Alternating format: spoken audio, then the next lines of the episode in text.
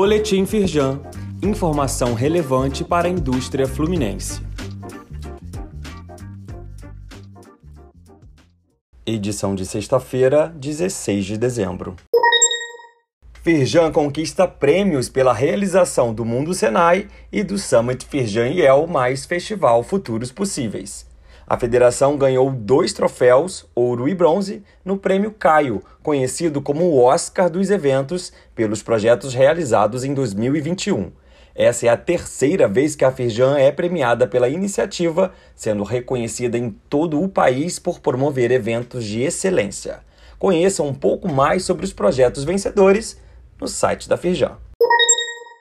Reportagem da TV Globo mostra que a geração de empregos no estado do Rio de Janeiro tem saldo positivo nos 10 primeiros meses do ano.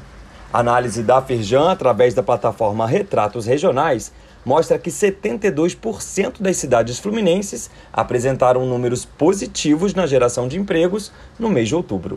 Entre elas estão Petrópolis, Cabo Frio, Macaé, Itaperuna e Campos. No link disponível aqui neste boletim, você assiste a reportagem na íntegra.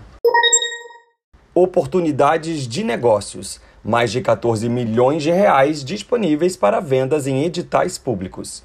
Atualmente, há 34 disponíveis para empresas de diversos segmentos, como indústrias de alimentos e bebidas, metal mecânico, químicos, entre outros.